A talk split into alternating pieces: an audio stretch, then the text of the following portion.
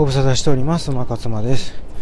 えーとですね、今日はね、冒頭で、えー、謝らないといけないことがね、ございまして、えー、昨日収録したね、え音声なんですけども、これがね、ちょっと Android のね、あの Pixel 4っていうこうスマホで録音したんですけれども、それがね、あのうまく撮れてなかったというか、途中までは良かったんですけど、だいたいボリューム的にはね、28分ぐらいあったんですけど、そのね、開始17分ぐらいまでうまいこと言ってないんですけど、そっからね、なんかこのシャカシャカ音問題というかね、あのー、その端末をもうそのポケットに入れてしまったんでしょうね、ちょっと覚えてないんですけど、そっからずっとね、そのポケットの中のね、シャカシャカシャカシャカっていう音だけ拾ってるっていうね。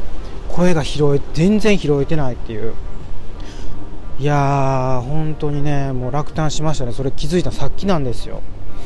でね実はもう今日のね放送はね収録を終えてたんですね。でそれをちょうどちゃんとあの収録できてるかなって確認をねしてたところどうその先ほどの収録もねちゃんとあの収録できてなかったということでそれで気がついたんですよ。あもしかしたらと思って。案の定でしたね。もうすでにね聞いてくれてた人がいらっしゃったのにもう本当に申し訳ないなと思って。でこれあの撮り直しなんですね。で何の話を、まあ、してたかっていうことなんですけれどもあその前にですねこの今の収録してるこのアンカーっていうプラットフォームその iOS、iPhone と Android でちょっと違うところがあって Android 版だと一時停止ができるんですけど iPhone のこの iOS 版はね一時停止が効かないんですね。なのであの大通りとかにね出てる時にやっぱこう一時停止できるとすごいこう便利なんですよね。大通りのやっぱりね車の音ってね相当うるさいのでもうそれがこう入ってくるとですねもう特にほら今もこれあのバイクのね音が今言うてもあれ原付ですよね。原付の音でもね結構入ってくるのでそうなってくるとねもう喋ってる声とかも全くあのわけわからなくなりますから、まあ、そんなわけでねちょっとねあの聞こえづらいというかねそういうところあるかもしれませんけれどもちょっとご了承いただきたいなと思いながら、えー、この放送をですね、えー、させていただいている収録をさせていただいているわけなんですけれどももうねもうさっき言ったこととねもうこれ全く同じ話しないといけないっていう感じですけれどもねもうあの今日はねもうどうしてもお話ししたいというかねもう、えー、とこれ収録今の10月の25日の朝に収録してるんですけど、まあ、24日ですね。昨日ですね。何があったかってことなんです、ね、その答えは簡単で NHK スペシャルっていう番組がやってたんですけどその NHK スペシャルの番組の中で大谷翔平が特集されてたんですね。まあねまた大谷翔平の話かってあの思われるかもしれませんけれどもまあこのねもうパーソナリティ馬勝つこと馬勝馬はですねやっぱりねトップアスリートとかねそのやっぱこう普通じゃない人っていうのが大好物なんですね。なのでやっぱりね取り上げざるを得ないんですよ。あのスーパースターと言われる人たちをねやっぱりこう掘り下げていくっていうのも、まあ、この番組の一つの特徴なんですね。でまあその大谷翔平なんですけれどもまあみんな知ってますよね皆さんね。もう相当あのメディアでねあの報道されたと思うのでもう彼がどんだけ活躍したかっていうことですよこの今シーズン。ね。もうそれはね私が言うまでもない。もうみんな知ってる。もうでただねあのーまあその何て言うんですか？やっぱ彼が比較される対象っていうのは常にその二刀流なだけにねベーブ・ルースなんですよ。もうねもうこれでもかっていうぐらいもうもうベーブ・ルースとね比較されるんですよね。まあそれはもう宿命ですよ。ねこれ仕方がないことだと思います。でもうねもうベーブ・ルースって100年前です。であの白黒のねベーブ・ルースのねあのー、映像見たら分かると思いますけどあのバットの振り方からあの走り方もうねもうメジャーリーグかっていうレベルじゃないですか。ね。それと今の現代の二刀流のね大谷翔平比べていいのって。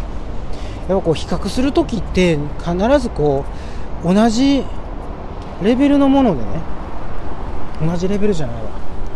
同じ何て言うんですか、えー、条件でね比較しないといけないと思うんですけどまあでもそんなこと言ってても仕方がないんでねとにかくまあやっぱりこれ100年前に偉業を達成した人と比較されてるわけなんです彼は。彼の方彼らの方が今のだってメジャーリーグのレベルの方がどん上がってますからね100年前よりも。だからもうもうその時点でねあのあの比較にならないぐらいもう勝ってると言えるんですけれどもでもこの数字的に数字的にもそうだしやっぱりそのその当時のねやっぱレベルでやっぱり偉業を成し遂げた人ですからね。それねもう時代の流れですからもうこれね。あのもう能力がどんだけ勝ってようがやっぱりその、えー、達成した偉業ね、えー、なんその二刀流としてね何勝して要は投手として何勝してねあの打者として何本ホームラン打ったかってなってくるとやっぱりね2桁勝利2桁本塁打ってもうなんとかの一つ覚えみたいにやっぱ言うわけですよ。そんななんとかの一つ覚えとかね、まあ、そんな失礼なこと言ったら私もね、あの何を言うとんねんお前がって言われますけどでもそれぐらいあのもうしつこいぐらい言うわけです。で大谷翔平がそれ超えられるか。そこに並ぶかっていうふうに言われるんですね。仕方がないねそれ。は私だからねあの本人からしたらそもそもあの比較せんといてくれ私は私ですと思ってると思うんですよねあのやしあのもっと自分は目指してるとこ違うからみたいな。もう今日よりも明日明日よりも明後日みたいな。今年よりも来年来年よりも再来年。どんどんどんどんそのねえーと、高みを目指してるわけですね。だからその今年が全てじゃないと。私は彼は絶対そう思ってると思うんですよ。なんでそうかっていうこともねこの後ちょっと説明しますけどそれで結局やっぱりその2桁勝利できなかったんですよ。今年。ね。それをねやっぱりねこうファンもそうだしね。周りが残念がってるんですね。あのねもうね本当にね私はねもうやめてくれと思うんですよ。こうこういうの。勝手に期待してね。本人が別にそうそうしたいと思ってない。ことを勝手に周りが期待して勝手に喜んだり落胆したりしてるっていうね、まあ、MVP もそうですね、まあ、モーストバリアブルプレイヤー。で MVP これねあのやっぱりこうメジャーリーグねこの MVP っていうのはねもう最高峰選手としての最高峰のね賞なんですよ。これね欲しくない選手ね。いないです。もうそれ断言しますね。もうそれもらえたらねそんなもんもらえたらね嬉しいわけですよやっぱり。歴史に名前刻むわけですよね。うん。ものすごい権威が権威というか何て言うんですか？あのものすごい素晴らしい賞なんですよ。もうほんまに最高の選手やってこう認められるだけのねあの賞ですから。それでねあそう、まあ、だから、まあ、最高に名誉のある賞ですね。それでそれをねその取れるんじゃないか取どうなんかって言って言うてるんですけどもう,、ね、もう本人ねもうそこじゃないって思ってると思うんですよ。そこじゃないっていうかね今年だけで終わりたくないというかもうその勘違いせんといてって言ってると思うんですよ。今年どうのこうのじゃないからみたいな。来年も再来年もあるからって。ちょみんなちょっと落ち着こうっつって。そう思ってるんですよ。そりゃそうですよね。だって私はね彼はね10年20年先見てると思いますよ。まあ20年は言い過ぎですね。10年はでも見てると思います、うん、だって27も今ね27だもん。彼。あと10年はいけるでしょ？37まで、えー、一郎で45ですよ引退。ね。だからねそこまではいけるはずなんです。まあ45は無理だとしても40は超えると思いますね。そうなった時にその今年の成績でね MVP 取れるかとかその2桁勝利せえへんかったなあのー、ベーブ・ルースの並ばへんかったっつって、まあ、ベーブ・ルースはその2桁勝利2桁本塁打やったらしいんですけどその2桁本塁打のところねじゃあね46本も打ったかっつう話なんですよ。46本も打ってませんよね、うん、何本やったか知りませんけどそれは2桁超えたか知りませんけど本塁打はだからねもうねもうほんまにアホみたいなこと周りがギャーギャー言い過ぎやなって私は思いますけどあのジョン・マドン監督ジョー・マドン。これはもうだからその栗山日本でいうと栗山監督みたいなもんですよね。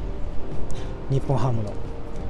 ね。まあ、あの栗山監督も今回今回というか今季を限りね今シーズン限りで、まあ、引退なんですけどこのジョー・マドン監督っていうのがこの二刀流導入したんですよね。大谷翔平に。だからあの同じ試合で両方させるっていう投げるのも打つのもさせるっていうのをね。このエンジェルスっていうそのねメジャーリーグのチームに、えー、移籍してからね、えー、大谷翔平が移籍してから3年間はその両方で投打で出るっていうのはなかったんですよ、うん、その別の試合で、まあ、1つの試合で投げてで別の試合で打つっていうことあったけど1個の試合で両方やるってことはなかった。これを、えー、許可したというかやらせたのが、ね、ジョー・マドン。もうね本当素晴らしいねこのこの監督。この監督じゃないともうねそれ実現してなかったと言っても過言ではない、まあ、だからねこれがねやっぱりこのやっぱあれ運命的なもんですよね。まあその大谷翔平の持ってる運みたいなもんもあるかもしれないですね。っていうのもね去年はねもう何の活躍もできなかったです。去年2割も打ってないしまあ、あのそのコロナでね、まあ、そのメジャーリーグどころじゃなかったっていうのもありますけど良かったですね、そのうやむやになって去年全然活躍してないということがそんなに今年響いてなかったと思うんですけどまあでもねあの散々叩かれたみたいですよ。現地に現地の人らには。現地の人というかその新聞や。もうその二刀流の実験やめた方がいいみたいなことね。だからねもうだからそのアメリカも日本も一緒ですね。あの持ち上げる時は持ち上げるけどもうあかんってなったらもう叩き散らすっていうかね,、うん、もうねもうちょっとねその寛大にというかねなんでそんなねそのワンシーズンあかんかっただけの話でなんでもうちょっと待ってあげられへんのっていうね。何焦ってんのお前たちはって言いたいの私は。もうちょっとね長い目で見ようって。その今まで彼がやってきたことをねまず見ようって。そしたらあの今年あかんかったことぐらいのしょうもないね今年じゃない、まあ、去年ですけどあかんかったことぐらいをね何を言うとんねんと。ほんでね結局、まあ、結果的にはそういうふうに書いたやつらをまあまあなんなんて言うんですかねえー、結局は見返してやるっていうね。そういうことになったわけなんですよ。まだからもう今年のだって成績ねもうみんなが知ってる通りじゃないですか。だからね本当にもう痛快ですよね。爽快？痛快ですか？痛いに快い。そういうねアホみたいなことこう言って言わした言った人たちそういう人たちをこう見返してやった。まあでも逆を言えばねそういうのがあったからそれが原動力になったっていうのもあると思うんですけどね。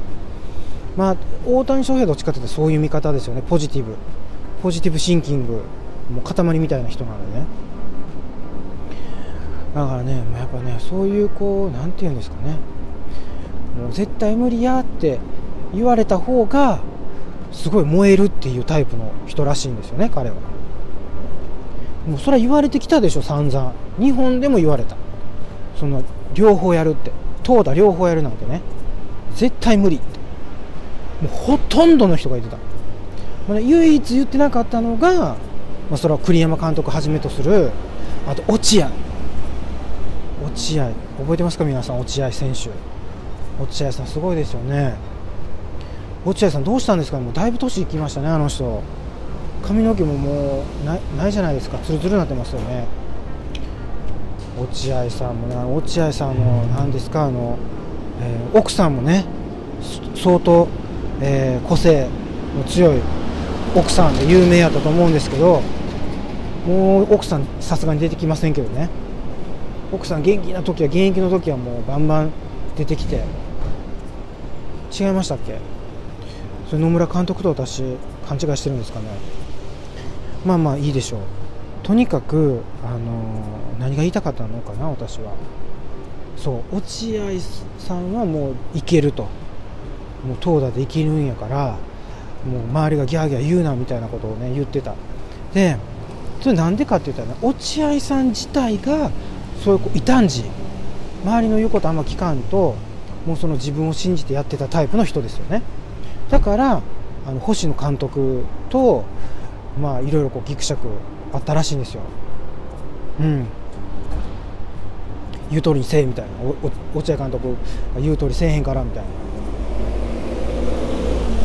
まああのもちろんね後で仲直りしてるみたいですけどまだからねあの、まあ、そんなこと置いといてですねとにかくね私はねもうねそれでね私落合選手大好きになりましたねこの話は私は後で後で知ったんですけどそういうね大好きなんですよこの異端児。もうその型破りというかね規格外。もう人の言うこと聞かへんけどもうでそれでもまやっぱりねこう日本っていうのはねこう同調圧力っていうかもう周りと一緒に足並み揃えるの大好きな、ね、文化ですからだからそれをね周りの空気読んでね足並み揃えてやらなねあのいじめられるとか嫌われるとかあるじゃないですか。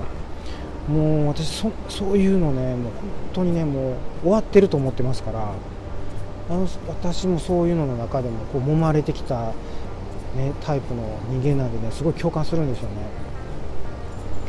なのであの大谷もねもう貫いてほしいと思いますね、うん、なんでこの話になったかまたまた話飛びましたね私ね。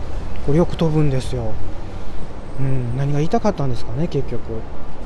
まあだからまあそんな感じでねというの周りがギャーギャー言うてますけどとにかく自分を信じて。そう。それでねジョー・マドンかあ思い出しました。あの大事なことなんですここ。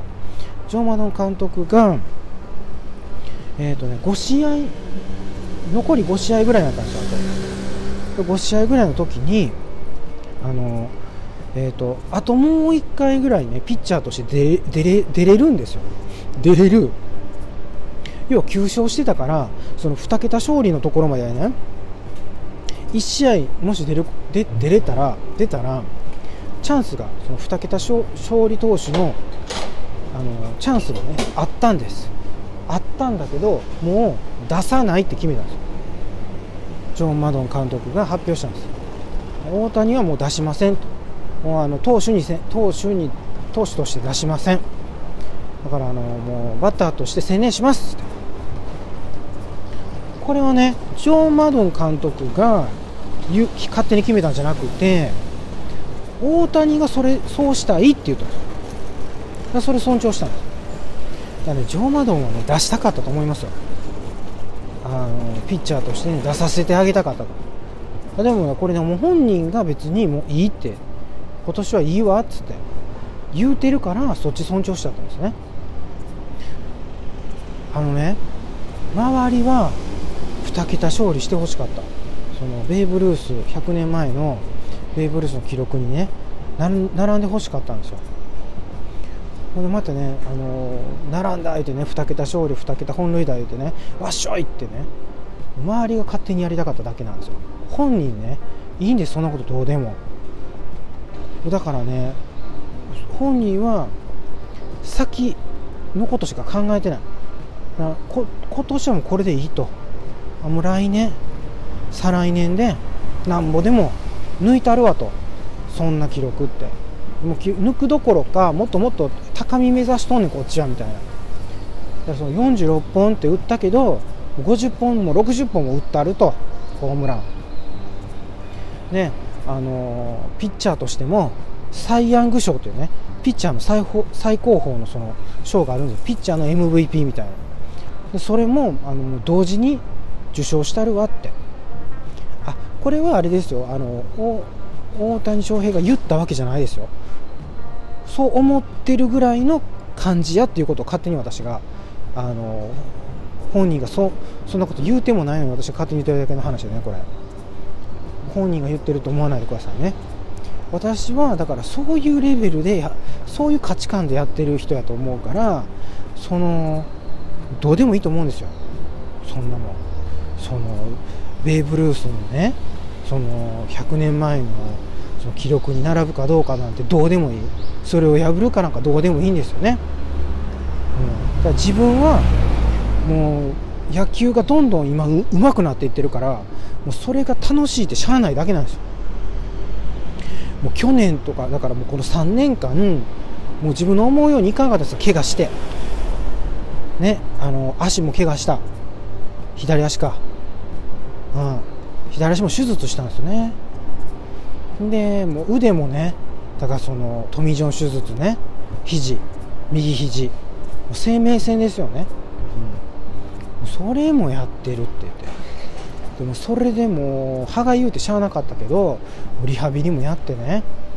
すごいそのなんか最新のトレーニングみたいなのもしっかりやってね。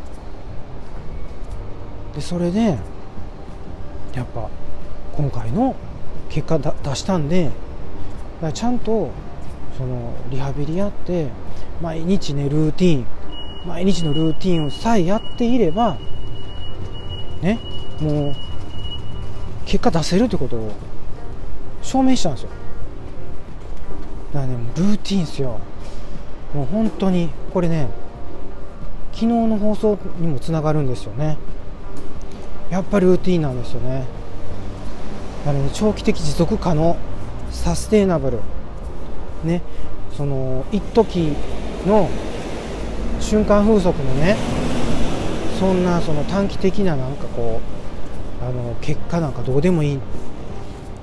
どれぐらいその生き長くねやっていけるか。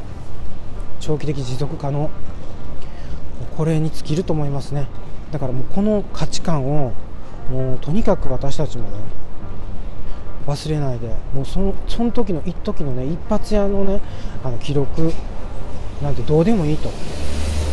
その大した記録じゃなくてもいいからそれをこうねあの持続可能サステナブルにしていくっていうことがねもっともっと価値があるよって。